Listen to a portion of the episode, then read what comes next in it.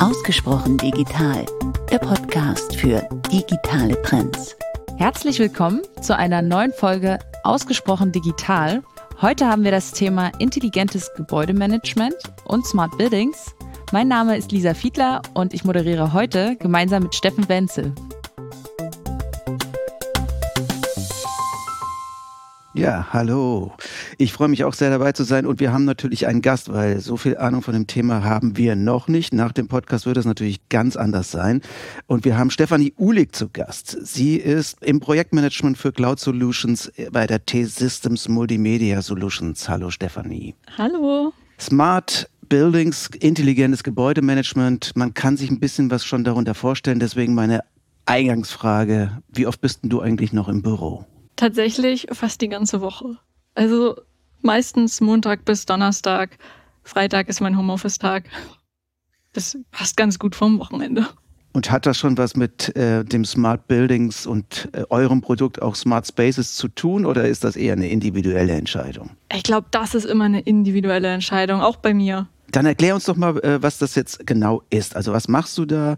Äh, wie sieht eure Lösung aus? Und damit wir mal ein bisschen Einstieg in das Projekt bekommen? Also unser Produkt heißt Smart Spaces, ähm, ist praktisch für die Digitalisierung der ganzen Gebäudeflächen äh, zuständig. Man hat dort einen digitalen Zwilling von seinem Gebäude, also Flächenpläne praktisch integriert, wo man dann wieder äh, die Auslastung mittels Sensorik äh, ja, tracken kann sozusagen. So dass man wirklich digital auf einen Blick sehen kann, wie ist meine Fläche ausgelastet, wird alles genutzt Ah, wie sind Umgebungsdaten? Das ist natürlich auch möglich. Temperatur, Luftfeuchtigkeit, CO2-Gehalt. Ähm, alles Daten, die man so nicht sehen kann direkt, wenn man durch die Flächen läuft. Und für welche Unternehmen ist das interessant? Ist das nur für Bürogebäude oder eben auch für andere Branchen? Ein Thema. Bürogebäude sind natürlich ein großes Thema. Interessant ist es für alle Retail-Firmen mit großen Shopfloors beispielsweise auch. Ähm, für für die ganzen Immobiliengesellschaften logischerweise und eigentlich für alle, die irgendwo Flächen haben, wo sie nicht wissen, sind die effizient, sind die gut ausgelastet, wie, wie ist es da drin eigentlich? Ich möchte Daten sammeln über meine Flächen. Wir sprechen ja in dieser äh, Staffel über Nachhaltigkeit äh, durch und mit Digitalisierung. Ähm, was ist jetzt an diesem Thema nachhaltig? Also es gibt verschiedene Sensorarten. Ich habe ja gerade von Auslastung gesprochen. Das ist nur ein Feld. Und was man dann natürlich noch machen kann, sind Heizungsventile, Temperaturmesser, CO2-Gehalt, Fensteröffner, also Fenstersensoren, wo man dann weiß, sind die offen, sind die geschlossen, äh, Strommesser und all das in Zusammenspiel, das ist nachhaltig. Wenn man dann wieder über verschiedene Logiken im Hintergrund herausfinden kann, äh, ist überhaupt jemand im Raum durch die Aktivitätssensoren, äh, kann ich dann vielleicht auch meinen Strom wieder ausschalten, automatisch. Das muss dann nicht der Mitarbeiter vor Ort machen, weil er das vielleicht auch vergisst, weil er im Feierabendstress ist oder sonst irgendwas passiert ist. Ähm, das mache ich einfach automatisiert. Oder ich kann auch die Heizung automatisiert an- und ausstellen, je nachdem, wie viel los ist. Oder ob die Fenster geöffnet sind oder nicht. So dass es eben diese Einsparpotenziale automatisiert aufnimmt, die Daten zusammenspielt und dann entsprechend der finanzielle positive Effekt rausspringt. Ich kann mir gut vorstellen, dass das gerade nach der Pandemie, wo die Büroflächen natürlich äh, ja, leer waren und in mancherorts auch noch leer sind, äh, mhm. äh, natürlich besonders interessant ist. Also das, welche Vorteile siehst du denn da für Unternehmen, die ja noch nicht so richtig im neuen Normal angekommen sind? Ja, das, das ist ein großes Thema, auch gerade bei unseren Kunden. Wie du gerade gesagt hast, das sind viele Firmen, die die jetzt gerade wieder in diesen Flow kommen. Es, die Mitarbeiter kommen wieder ins Büro oder kommen eben noch nicht wieder ins Büro, weil sie nicht wissen, wie ist, wie ist es da gerade so, wie, wie ist die Situation vor Ort. Ah, da hilft natürlich so eine Lösung, um einfach rauszufinden, erstmal für die, für die Firma an sich, für das Unternehmen, kommen die Leute wieder ins Büro regelmäßig? Sind alle Flächen ausgelastet? Wie werden die so genutzt? Brauchen wir vielleicht andere Arten von Flächen? Arbeiten die jetzt auf einmal anders zusammen? Arbeiten die jetzt immer noch in Remote-Meetings? brauchen wir dann vielleicht gar nicht mehr so viele Meetingräume vor Ort, weil eben doch noch eine andere Hälfte von dem Unternehmen zu Hause sitzt und dadurch sowieso die, die Meetings online stattfinden. Sowas kann man natürlich alles rausfinden. Das hilft im Anfang, äh, dort wirklich erstmal diese Daten zu sammeln. wie geht's meinem Gebäude? Also was, was passiert dort drin? Wie lange braucht man denn dann ungefähr so? Wie lange muss man messen, damit man mal so wie validen Datensatz hat, dass man sagen kann, okay, jetzt kann ich auch daraus irgendwas ableiten und eine Strategie entwickeln? Wir schlagen unseren Kunden immer mindestens drei Monate vor, wo man wirklich dann Daten sammelt, wo man verschiedene Status durchläuft von, von Urlauben, von Krankheit, vielleicht auch von Events, die da irgendwo passieren im Unternehmen, die ja alle so ein bisschen die Ausreißer verursachen, ähm, dass man dort dann wirklich drei Monate hat, wo man verschiedene Daten gesammelt hat. Und nach diesen drei Monaten, wo man erstmal ein gutes Gefühl zu seinem Gebäude und äh, den Nutzungsverhalten kriegt, was sind dann so typische Anwendungsfälle? Was setzt ihr dann gemeinsam mit den Kunden um? Ähm, das kommt ein bisschen darauf an, was sie für Daten sammeln wollten. Ähm, es gibt ja Kunden, die wollen wirklich die Auslastung erstmal sehen. Das heißt, wir haben dort Auslastungssensorik, Infrarot, Vibrationssensoren installiert.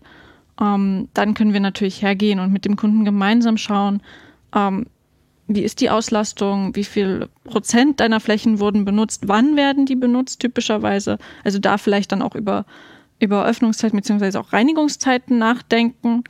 Ähm, dann dieses Beispiel, was ich gerade schon gebracht habe, werden die Meetingräume genutzt, wie häufig, wie viele Menschen ungefähr sind da drin, ähm, dass man dort dann auch die, die Verwendung dieser Räume entsprechend wieder effizienter gestalten kann. Ob man dann vielleicht einen Meetingraum auch teilt, zwei kleine draus macht, hat man ja wieder mehr gewonnen dabei. Ähm, sowas kann man natürlich machen oder wenn Sie die, die Nachhaltigkeitsumgebungsdaten äh, gesammelt haben, dort dann entsprechend äh, die, die Daten verknüpfen, diese Logiken nochmal entsprechend auf das Unternehmen auch ausweiten, haben die so funktioniert. Diese Standardlogik, die wir so uns erdenken, ist ja dann für jedes Unternehmen doch nochmal ein bisschen individuell. Das kann man natürlich dann anpassen, beziehungsweise ist dann natürlich auch eine, eine gute Form von der Weiterarbeit einfach dann noch diese, diese Desk-Sharing-Komponente mit reinzubringen. Also das ist nachhaltig, weil Unternehmen Energie sparen und mhm. sie sparen natürlich auch Geld. Das heißt, ja. das ist für das Unternehmen wichtig und sie sparen eventuell auch Geld, indem sie Flächen abmieten können, die sie einfach nicht mehr brauchen. Aber sie müssen natürlich am Anfang auch investieren ne, ja. in diese Lösung die wollen wir uns gleich nochmal näher äh, genauer anschauen. Gibt es denn da aber auch staatliche Förderung, weil man ja Energie einspart äh, für die Beratungsleistungen von Energieeffizienz? Hm, also das ist noch nicht so weit fortgeschritten, leider. Man kann eine, eine ISO-Zertifizierung machen, würde dann auf der, ich glaube, es hieß BAFA-Liste stehen, ist aber alles noch nicht so richtig fortgeschritten. Hm. Daran merkt man aber auch, dass das Thema gerade in den Startlöchern steht. Alle sind daran interessiert. Und da muss natürlich noch viel mehr passieren. Ähm, Stefanie, kannst du uns noch mal einen Einblick geben, was denn genau passiert, wenn wir jetzt bei euch Smart Spaces beauftragen würden? Mhm. Was sind die technologischen Voraussetzungen? Auch wie geht's los? Genau, das kann ich natürlich gerne noch mal erläutern. Also Grundvoraussetzung ist, dass man äh, bereit ist, eine Cloud-Lösung einzusetzen. Da das ist immer schon mal so eine, so eine größere Hürde, die wir mit den Kunden gehen. Ähm, Warum? Die Daten sind dann im Internet, ah, in ja. der Cloud. Aus Sicherheitsgründen. Aus Sicherheitsgründen. Mhm. Ist natürlich aber alles kein Problem. Wir setzen ja auf die Microsoft Azure Cloud, ist entsprechend schon zertifiziert und verschiedenste Sicherheitsvorkehrungen sind getroffen. Von daher ähm, ist das immer recht einfach abgebügelt. Und ähm, dann ist natürlich wichtig zu wissen, wie sieht das Gebäude aus vom Unternehmen, was sind so die Problemstellungen, mit denen sich der Kunde gerade beschäftigt äh, da würden wir dann entsprechend in die Gespräche gehen und ähm, eine gemeinsame Lösung finden, was am besten passt. Smart Spaces bietet ja verschiedenste Möglichkeiten. Das heißt, wir können dann immer gemeinsam mit dem Kunden schauen, was ist der richtige Use Case, was ist eigentlich dein Problem, wo willst du hin, was willst du lösen, ähm, so dass wir das dann entsprechend auch anbieten können.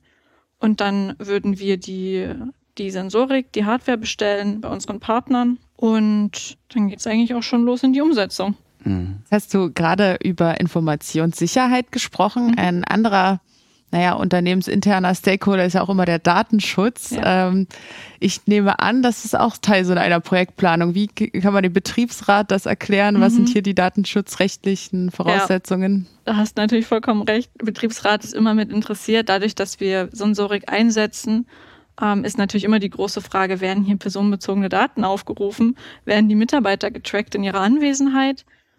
Dem ist nicht so. Das ist auch immer das, was wir dem Betriebsrat sagen. Wir waren da schon in verschiedensten Gesprächen mit verschiedensten Betriebsräten.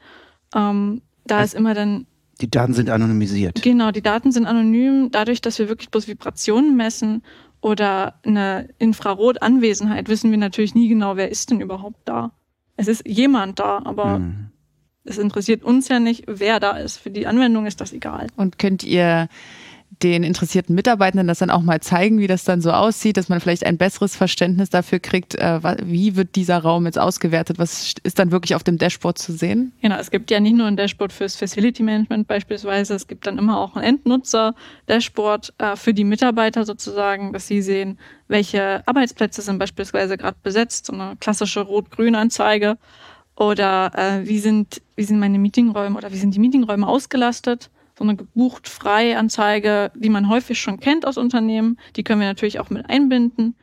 Und ähm, je nachdem, wie, wie der Kunde da unterwegs ist, kann man natürlich auch entsprechende Auswertungen zur Verfügung stellen. Das heißt, die ähm, Mitarbeitenden sparen sich vielleicht auch mal einen Weg, der umsonst gewesen wäre, weil der Meetingraum schon besucht war. Genau, das ist auch ein großer Vorteil für den Mitarbeiter. Okay, und an der Kaffeemaschine habt ihr da sowas auch schon mal installiert? Das war schon mal Plan.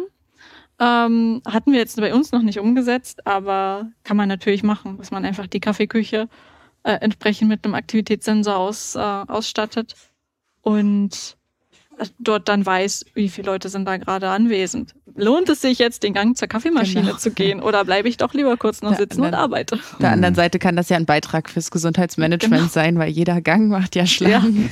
Ja. Ja, das ist auf jeden Fall spannend. Das heißt, ihr steuert, also ihr könnt auch MitarbeiterInnen steuern so ein bisschen. Ne? Äh, wenn ich das jetzt mal in meiner Fantasie ausmale, gibt es dann vielleicht sogar irgendwann mal so einen Wochenplan, wo man sagt so, hey, das ist ein sehr aktiver Tag, ganz abgesehen natürlich von deinen Meetings, die du in der Gruppe hast oder sonst irgendwas und du sowieso vor Ort sein musst. Ähm, da kannst du, würde ich dir empfehlen, doch lieber mal von zu Hause aus zu arbeiten, ne? weil äh, Flächen sind gerade ein bisschen enger vielleicht oder wir haben gerade vielleicht wieder so eine aufkommende Pandemiesituation. Ähm, dementsprechend, äh, ja, also diese Steuerung, ist die auch quasi proaktiv? Genau, es ist irgendwo eine unterbewusste Steuerung. Wenn wir jetzt äh, beispielsweise mit unserer Buchungs-App dem Mitarbeitenden zeigen, alle Plätze sind belegt und ähm, dann lohnt es sich ja nicht ins Büro zu fahren. Das heißt, wir steuern ihn unterbewusst in dem Sinne, dass er sagt, okay, ich mache heute Homeoffice-Tag. Ähm, gleichzeitig natürlich auch deine Idee, dass man dann den Mitarbeitenden schon zur Verfügung stellt. Dienstag bis Donnerstag ist meistens viel los. Vielleicht lohnt es sich für dich, Freitag oder Montag mal reinzuschauen, äh, um das wieder ein bisschen auszugleichen. Das geht natürlich. Das haben wir auch schon mit einer anderen Lösung von uns gemacht. Ähm, das war dann eher auf Kantinenebene, wo wir ähm, die Mitarbeitenden praktisch ein bisschen dazu erzogen haben, nicht alle um zwölf in die Kantine zu rennen, sondern das so ein bisschen aufzuteilen, so zwischen 11.30 Uhr und 14 Uhr hat sich es am Ende dann bewegt, so dass mhm. es nicht mehr der hohe Ansturm war, sondern sich ein bisschen verteilt hat und jeder irgendwo einen Platz gefunden hat. Mhm. Und das geht natürlich auch auf Büroebene. Ich würde gerne nochmal zurückkommen. Du hast es eben ja schon Technologiepartner und Hardware natürlich angesprochen. Ihr habt dort einen Partner, N-Ocean, mhm. ähm, der Hardware zur Verfügung stellt. Vielleicht kannst du noch ein bisschen was äh, zu dieser Partnerschaft sagen. Na klar. Also als wir angefangen haben mit Smart Spaces, das war so Ende 2017, Anfang 2018, ähm, da waren wir auf einer Suche selber für uns, wie können wir unsere, unsere Gebäude, unsere Flächen irgendwo wo können wir Daten sammeln? Wo kriegen wir die Daten her? Wie, wie ist unsere Auslastung hier? Und da wir ja selber in der MMS ein WAM-Mietmodell haben, brauchten wir also auch Sensorik, die wir nicht verkabeln müssen, wo wir nichts aufbohren müssen, wo wir keine Verkabelung legen müssen, wo wir wirklich sagen, wir haben einen Sensor und kleben ihn an die Wand. So einfach wie es jetzt gerade klingt, ist es dann tatsächlich auch. Wir haben uns ein bisschen schlau gemacht im Internet logischerweise, sind auf die N-Ocean gestoßen, beziehungsweise auf die N-Ocean Alliance haben uns dann auch auf verschiedenen Events mal mit denen getroffen. Und daraus ist dann diese Partnerschaft entstanden. Und es gibt die InOcean GmbH, die ist ebenfalls Teil und auch Gründer der InOcean Alliance. Und in dieser Alliance sind viele hunderte verschiedene Firmen drin, die entweder wie wir ein Systemintegrator sind, praktisch eine Ende-zu-Ende-Lösung bereitstellen oder Hardware herstellen und dann zur Verfügung stellen in diesem Netzwerk.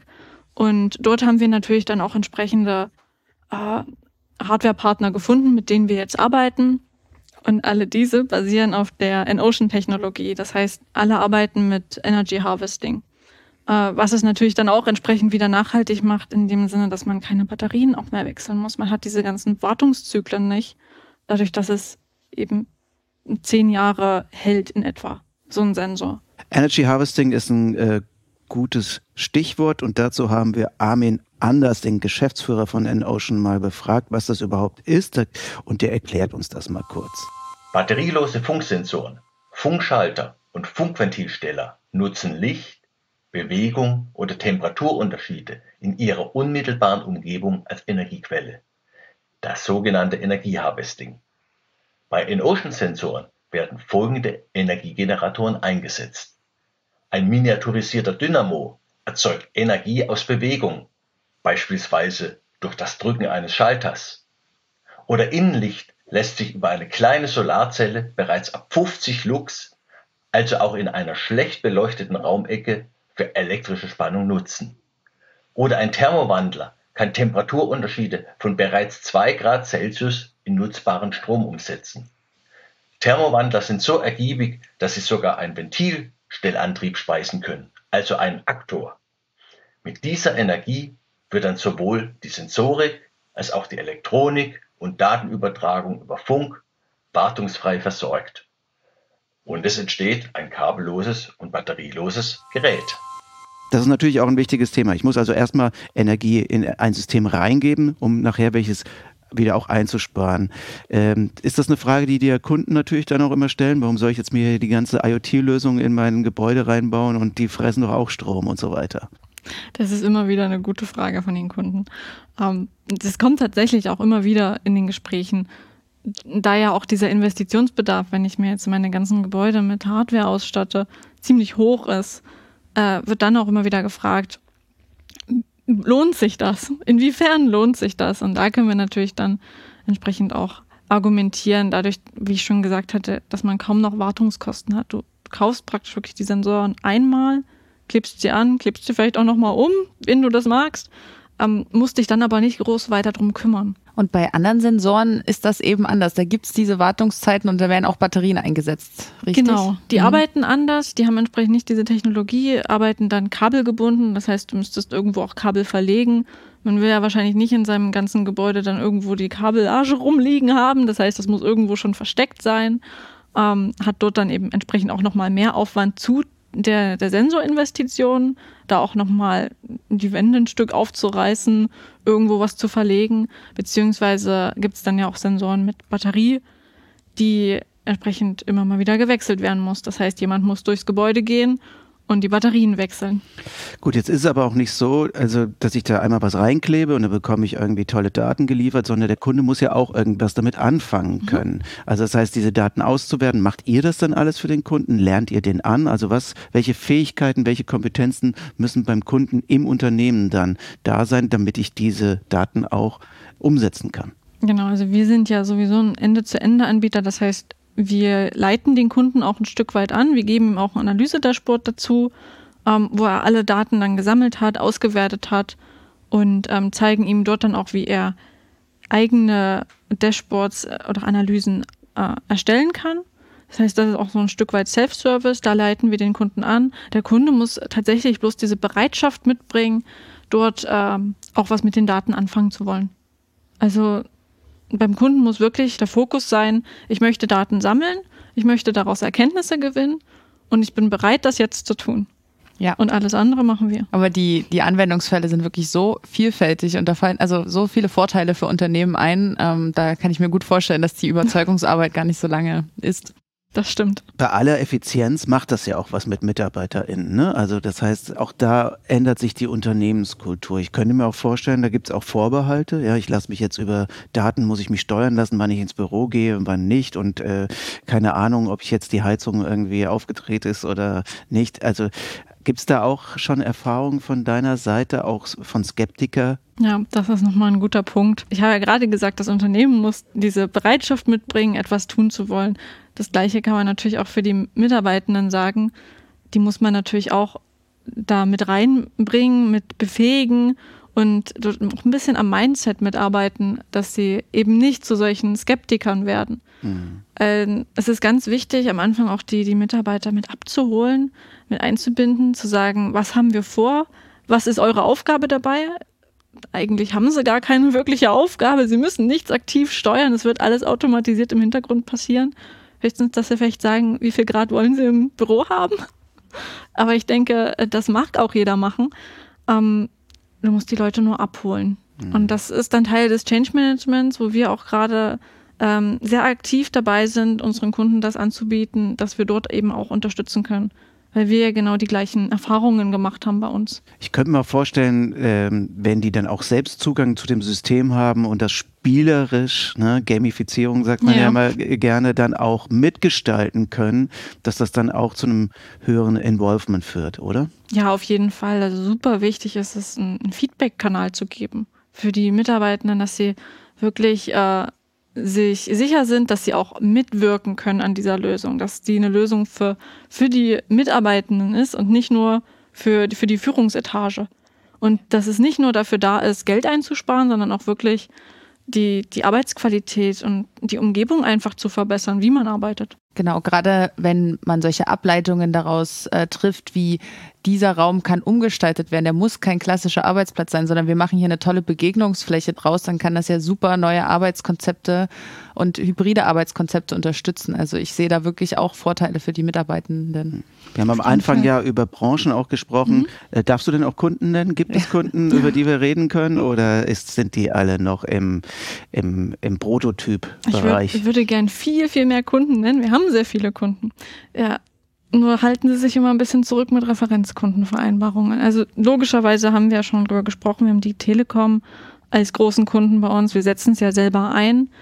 Wenn wir noch ein bisschen in die Zukunft schauen, was glaubst du, wie wird sich das weiterentwickeln? Äh, wir haben es eben schon angesprochen, Lisa ist darauf eingegangen. Ähm, das hat sicherlich auch äh, quasi die Pandemie war sicherlich da auch ein Beschleuniger für äh, dieses Thema. Mhm. Jetzt hoffen wir ja alle, dass das ausklingt und ein New Normal dann auch entstehen wird. Was glaubst du, wie sieht die Zukunft aus für Smart Spaces? In einem Wort rosig. also dadurch, dass wir uns hier wirklich auf eine, eine flexible Lösung konzentriert haben, die, die jeder einsetzen kann, ist praktisch jedes, jeder Kunden-Use-Case damit abdeckbar. Also wir können ja alles Mögliche damit gestalten und ein großes Thema ist davon nun mal Nachhaltigkeit und das merken wir, glaube ich, gerade alle, dass das für alle ein Riesenthema ist. Das wird an jeder Ecke gerade nachgefragt. Von daher sieht's gut aus.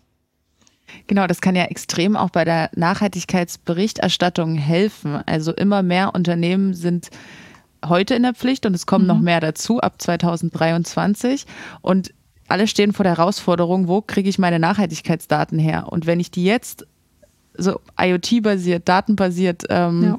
und richtig akkurat sammeln kann und nicht nur historische Berichte von meinem Energieversorger irgendwie in ein System speisen kann, dann ist das natürlich ein enormer Vorteil. Ich kann unterjährig steuern. Also mhm. gab es da auch schon Ideen, solche eure Plattform vielleicht auch mit solchen Nachhaltigkeitsdatenplattformen zu verbinden?